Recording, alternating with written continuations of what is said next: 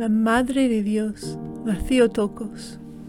Muchas de las imágenes más bellas de la Virgen María, muchos de los iconos más reconocidos, vienen de la Iglesia Oriental, que desde el principio ha cultivado un gran amor por la Madre de Dios, expresado no solamente en los iconos, sino también en poemas, arte, himnos, homilías, oraciones y teología. ¿Cómo es honrada la Madre de Dios por nuestros hermanos de la Iglesia Oriental?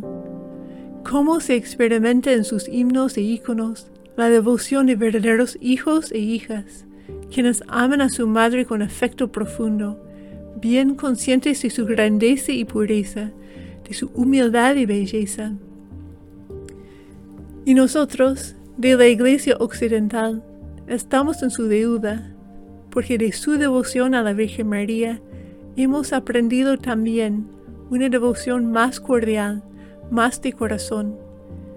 De ellos aprendemos más profundamente que la gloria de la Madre de Dios viene de su Hijo, y que ella, que estaba presente con su Hijo en todo momento de su vida, lo es también con nosotros en todo momento de nuestra vida. Dice San Juan Pablo II que los padres griegos y la tradición bizantina, contemplando la Virgen a la luz del Verbo hecho hombre, han tratado de penetrar en la profundidad de aquel vínculo que une a María como Madre de Dios con Cristo y la Iglesia. La Virgen es una presencia permanente en toda la extensión del misterio salvífico.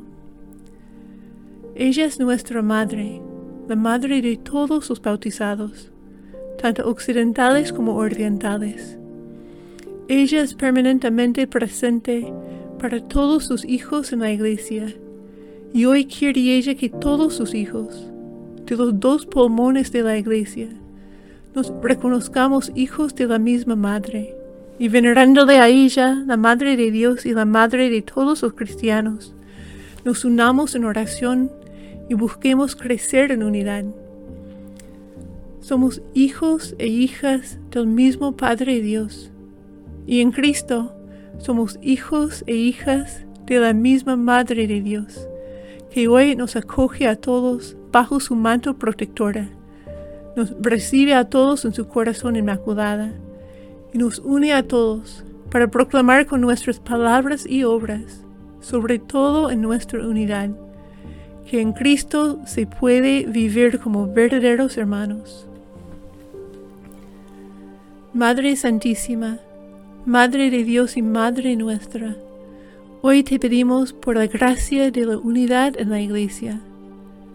Concédenos la gracia de vivir como verdaderos hijos e hijas tuyos, como verdaderos hermanos en Cristo Jesús.